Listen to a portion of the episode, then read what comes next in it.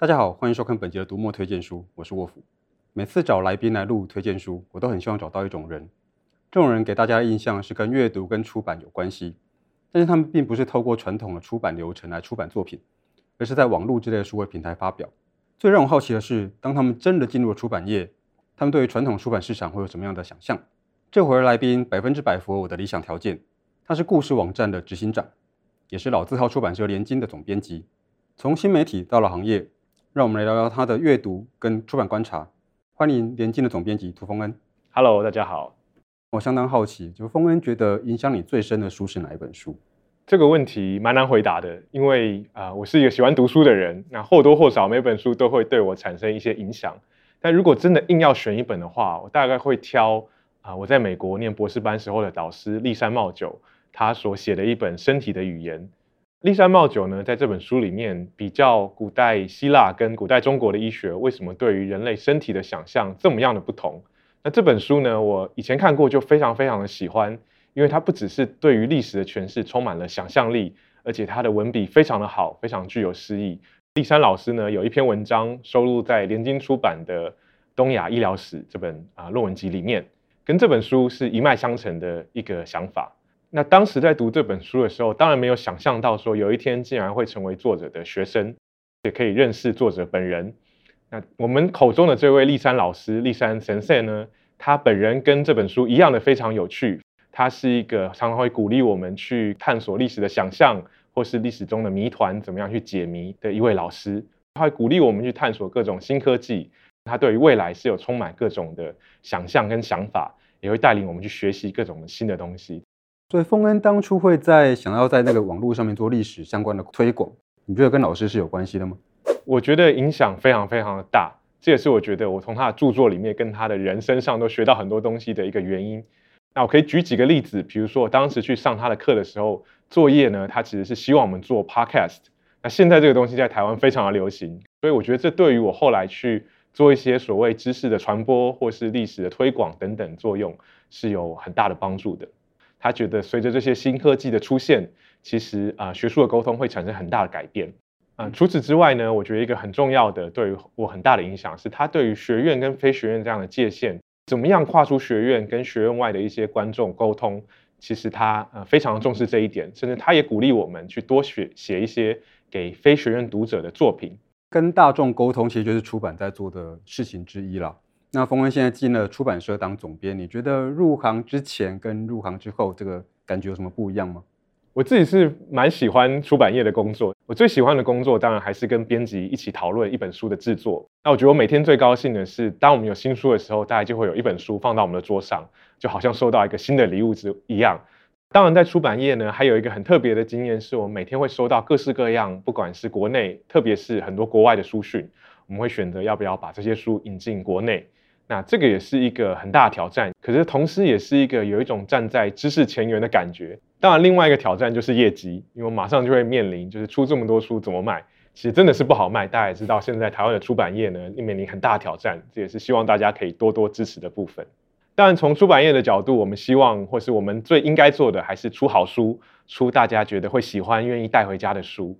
我们是一家综合出版社，所以做的路线其实很多元。对于我来讲，这也是一个很好的学习经验，因为我过去可能就是比较专注在历史领域，可是因为这个工作的关系，我有机会跟啊、呃、不同路线的编辑一起讨论。比如说童书，也许是我过去比较陌生的，但是我们有很专业的童书主编跟编辑，他们会带领我进入这个不同的新的世界。我觉得这也很有意思。在你入行之后，经手或者是自己做的书里面，你觉得最喜欢的是哪一本？我最近有一本很喜欢的，叫做《诸神的起源》。这本书的作者呢，是大英博物馆的前馆长啊，这是他在台湾出版的第三本著作，不过是第一本有电子书的作品。那《诸神的起源》这本书呢，讲的是人类宗教里面不同的宗教的历史啊，用文物去谈，它制作的非常精美，里面有很多的图片。那不管是纸本书还是电子书，看起来都会让大家心情非常的愉悦。特别的地方是，这本书是大英博物馆跟 BBC 合作的一个跨界的企划。那他们有展览，同时有出版品，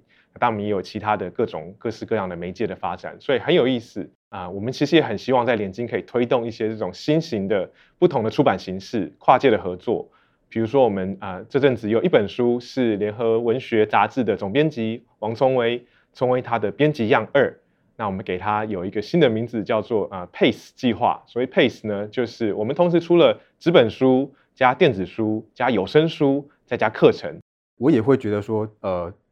出版不能再一直固守在原来的领域里面。假设能够台湾能够出现更多这种跨领域的合作的出版计划，我也会相当的乐见。那丰恩，你最近在做的是哪一本书？我们现在跟编辑努力在做的一本书，是一本重磅的话题之书，书名叫做《永不满足》，那它的英文书名是《Too Much and Never Enough》。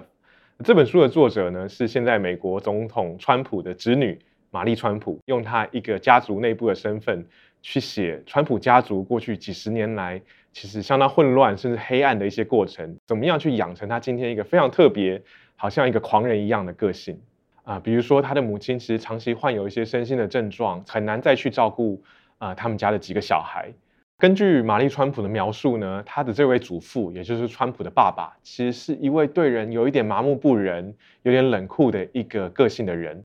在餐桌上，有时候小孩子讲错了话，或是问错了问题，他可能就会不发一语的起身走人。那这样的态度，其实造成了川普跟他兄弟从童年开始就对人跟人之间的关系有一些焦虑。所以在这本书的最后，玛丽川普其实就写到说，这是一个原生家庭失败的故事。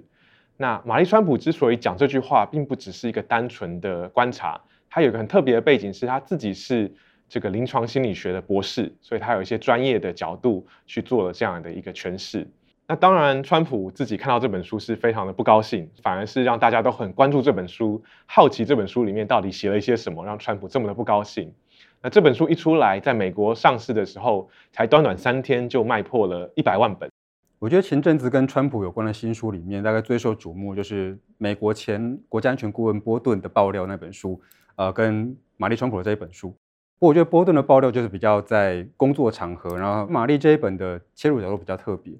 不过我觉得川普的崛起真的是可以让我们好好的反省一下，现在这个世界到底发生什么事情？它包括公民社会，然后包括国家制度等等。对，像我们目前在做的另外一本书叫做 SPQR，那这四个英文字母呢，今天如果到罗马去，到处都可以看得到。它代表的意思是罗马的元老院跟罗马人民的这个意思。这是一本全新视角重新去诠释罗马的历史，也是一本非常完整讲了罗马方方面面的一本很精彩的著作。这本书的作者叫做玛丽·毕尔德，他是目前世界上我觉得非常活跃的一位历史学者。我们过去曾经出版过玛丽·毕尔德的另外一本著作，叫做《女力告白》，是他的一本小品的著作。那这一次出版的 SPQR 呢，是他真正的学术著作，非常的精彩。那过去联经也曾经出版过一本名著，叫做《罗马帝国衰亡史》，作者是英国的历史学者吉彭。那这本书讲的是罗马如何走向衰败。至于 SPQR 这本书，就是另外一个角度讲罗马如何崛起，而且是它最繁荣兴盛的一段时光。关于吉彭的《罗马帝国衰亡史》，其实我有一个小小的插曲，如果大家觉得那个巨作实在实在是读得会很辛苦的话，大家或许可以先去读。艾西莫夫的《基地》第一集，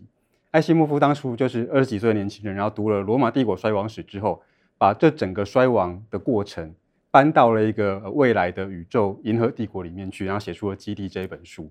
对啊，所以其实罗马一直到今天都还是启发很多作家、创作家去想象的一个源头。他用了将近七百页的篇幅，其实就是在讲说罗马史为什么对于我们今天的生活还是有这么大的影响。包括自由，包括公民，包括帝国等等的这些概念，都可以上溯至罗马。从它的兴起到它的衰落，其实也可以成为我们今天很多现象、政治现象、国际现象的一些借鉴。它会用一种很新的角度重新去诠释罗马的历史，充满了各式各样的生命力，非常非常的精彩。丰文讲的书每一本听起来都很值得一读，所以我觉得我应该要赶快放你回去工作。不过在你离开之前，我要请你做一件事情。好，请大家关注联经出版。一有新书，你就会收到通知。除了读书，也别忘了按赞、分享、订阅读墨频道。好，收工了，收工了，拜拜。